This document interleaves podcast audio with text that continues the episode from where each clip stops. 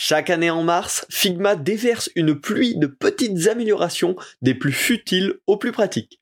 Je vous partage mon top 10 des nouveautés bien utiles issues du cru 2023, mais aussi les deux flops de l'année.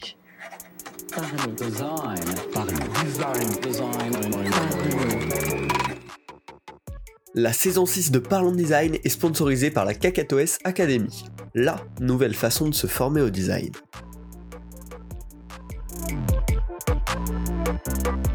Salut, c'est Romain Pachna, bienvenue dans Parlons Design. Aujourd'hui, on review les Figma Little Big Updates 2023. Euh, ils sont sortis, alors hier à la date où j'enregistre ce podcast, il y a une semaine à la date où vous l'écoutez. Euh, pas de bol, c'est tombé euh, juste après le dernier épisode, donc on va avoir une petite semaine de latence, mais ça m'a permis bah, de déjà de pouvoir les tester un petit peu dans la matinée, de les analyser, de regarder ces 32 nouveautés. donc en fait, c'est un peu rituel chez Figma hein, depuis quelques années.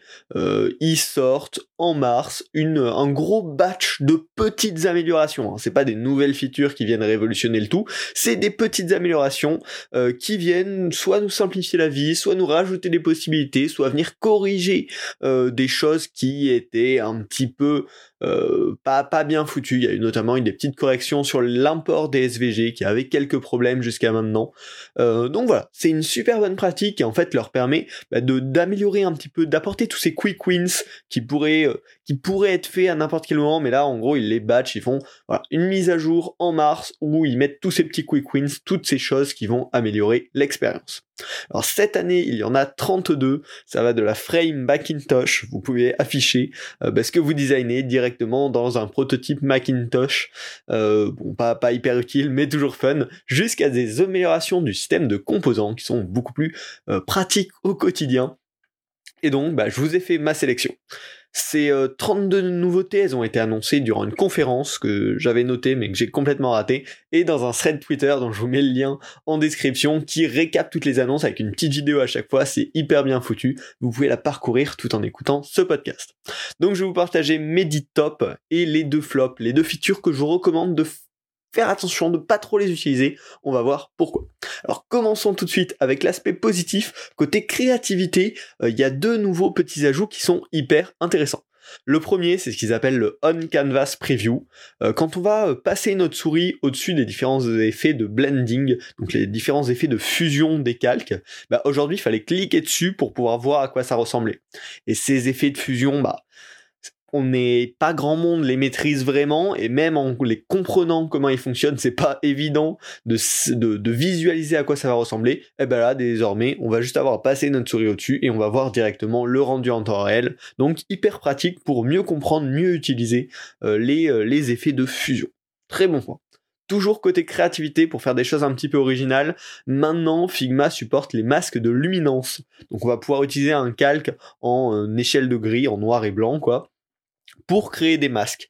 Euh, donc on peut importer n'importe quelle image comme ça et dire bah, utilise cette image là, cette, euh, cette image de luminance comme un masque et ça va masquer euh, n'importe quoi, tout ce qu'on veut sur Figma. Donc hyper pratique aussi, c'est hyper simple à utiliser ça permet de faire des choses créativement hyper intéressantes qui peuvent euh, très bien être appliquées en dev. Euh, donc voilà, c'est vraiment tout bénéf là-dessus. Euh, si vous voulez faire des sites un peu créatifs, des belles landing pages des choses comme ça, ces deux features vous serviront très très très probablement. On va pouvoir passer côté design system. Là, j'ai relevé trois euh, top, trois nouvelles features hyper intéressantes. Euh, la première, c'est tout simplement quand on utilise une librairie partagée. Donc, ça se fait beaucoup en entreprise pour des design systems notamment. Euh, ben, quand un update de la librairie était poussé, on pouvait l'accepter. Et puis voilà, ça mettait à jour notre fichier. Mais on n'avait pas trop de moyens de prévoir qu'est-ce que ça allait avoir comme effet. Aujourd'hui, ils ont intégré des reviews. Donc, quand on va avoir la même petite notif qu'avant de voilà, le, une mise à jour du design system est disponible. Au lieu de pouvoir l'accepter directement, on va pouvoir dire bah, je veux review et ça va nous montrer tous les changements des composants côte à côte comme ils ont fait euh, si, on, utilise le système de branche. Euh, donc voilà, ça permet de s'assurer que ça va pas tout péter notre design. Euh, ça nous permet aussi de comprendre quelles sont les évolutions apportées par les gens qui ont modifié la librairie en question. Donc c'est vraiment super. Et il y a aussi l'option de dire je veux update que ce composant pour le moment. donc ça peut être utile dans des cas un petit peu particuliers. mais voilà, c'est des petites améliorations qui sont tout à fait bienvenues pour avoir des meilleurs workflows. Au niveau composants, là aussi ils ont rajouté deux choses hyper intéressantes qui étaient en bêta depuis un petit moment, mais qui maintenant sont disponibles officiellement pour tous. Euh, le fait d'avoir des instances préférées. Euh, donc si on a un composant qui a en enfant des composants, on pouvait déjà euh, permettre de switcher très facilement ce sous composant, et eh bien désormais en tant que créateur du composant on va pouvoir dire ben donc cet élément là on peut le swap avec d'autres éléments mais euh, moi je recommande aux utilisateurs d'utiliser cela, cela et cela, et donc ça va les mettre en avant, et donc voilà, ce qu'ils appellent Preferred Instance Swapping, euh, donc voilà, dire bah tu peux switcher cette instance là, et on te recommande de le faire avec ça et ça en priorité. Donc hyper pratique, pareil en tant que Design System Manager, pour recommander des usages de certains composants. Et toujours pour pousser un petit peu plus loin, euh, ils ont amélioré justement les nested instances. Donc pareil, quand on a un composant dans un composant, ben là on va pouvoir mettre à vue les propriétés du composant enfant directement dans le composant parent. Euh, donc ça peut être utile notamment si vous avez une carte qui contient un bouton. Ben, en utilisant une instance du composant card, on va pouvoir exposer les propriétés du bouton pour permettre, bah, par exemple, de, changer l'icône sur ce bouton-là ou des choses comme ça directement. Donc c'est hyper intéressant, c'est très bien foutu et très pratique. Voilà, trois petites améliorations côté euh, librairie design system, hyper intéressant. Ils ont aussi rajouté des petites choses qui vont plus être de l'usage du quotidien, euh, tout en restant un petit peu côté design system. On a l'alignement avec des euh, enfants de composants. Jusqu'à aujourd'hui, c'était pas possible si on voulait aligner un élément extérieur euh, avec un enfant de composant, ben on n'avait pas la possibilité de le faire. Désormais, ça fonctionne. Donc voilà, c'est un, petit plus qu'on va qu'on va prendre. Et d'autres améliorations. Il y a un truc avec lequel m'énervait beaucoup sur Figma, c'est quand on voulait coller une image dans un élément, euh, ça euh, plein plein plein de propriétés. Là, désormais, on va pouvoir coller une image directement dans un calque de fil et donc garder les autres fils comme ils étaient, garder les autres propriétés comme ils étaient, sans casser le reste des styles de calque. Voilà, on peut directement prendre un élément de fil et le copier, le coller ailleurs, sans avoir à copier tous euh, les layers de fil, euh, qui est d'ailleurs une spécificité de Figma assez intéressante. voilà, maintenant on n'aura plus ce petit problème est beaucoup plus euh, commun, je pense, dans les usages, désormais quand on est sur euh, l'application. Il me semble uniquement sur l'application. Euh, quand on va passer notre souris au-dessus des différents onglets, si on a plusieurs fichiers Figma ouverts en même temps, ben on va avoir une petite preview de la miniature du fichier ou de l'aperçu du fichier. et donc toujours pratique pour mieux se retrouver dans, dans nos multiples fichiers Figma. Enfin, côté prototypage, il y a deux features et elles, je vous les ai gardées pour la fin parce qu'elles sont vraiment excellentes, je pense. Euh, la première, c'est ce euh, qu'ils appellent le sticky scrolling. Donc, tout simplement, comme un comportement d'ailleurs qu'on pourrait avoir sur le web ou sur mobile, euh, on peut dire que dans une liste, un composant va être sticky. C'est-à-dire que quand on va descendre dans la liste, il va rester euh, en accroche en haut, euh, comme, comme un header un petit peu, et dès qu'on va passer au prochain composant sticky, bah, le prochain composant sticky va prendre sa place, etc. Et donc ça permet de faire des composants euh, collants, si on le traduit directement, qui vont venir se coller au haut de l'écran, par exemple, pour afficher un header. Donc c'est hyper pratique, ouais quand on design des listes notamment, où bah, on n'avait jamais la possibilité de, prototyper ce type de comportement. Désormais, c'est possible nativement, donc c'est top.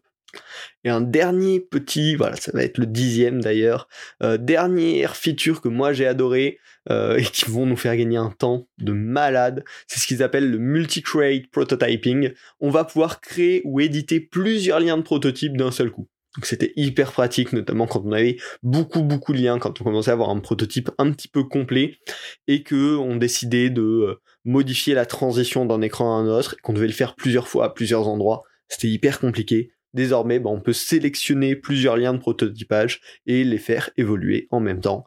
Euh, donc un excellent gain de temps euh, qu'on appréciera à chaque fois qu'on en aura besoin.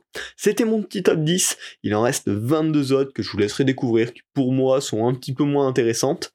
Mais il y en a deux avant qu'on termine ce podcast dont j'aimerais vous parler parce que il faut s'en méfier.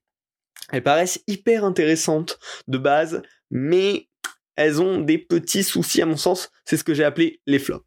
Alors, il y en a une qui s'appelle le leading trim. Notamment, bah, on a un, problème assez récurrent. Quand on va designer un bouton, euh, qu'on va mettre un texte, qu'on veut le centrer dedans, en fonction de comment est gérée euh, la, police d'écriture, on peut avoir des marges qui sont pas top, c'est-à-dire une marge un peu trop haute au-dessus du texte et une marge un peu trop faible en dessous, et du coup ça va venir donner optiquement bah, l'impression que c'est pas très bien centré notre texte dans le bouton.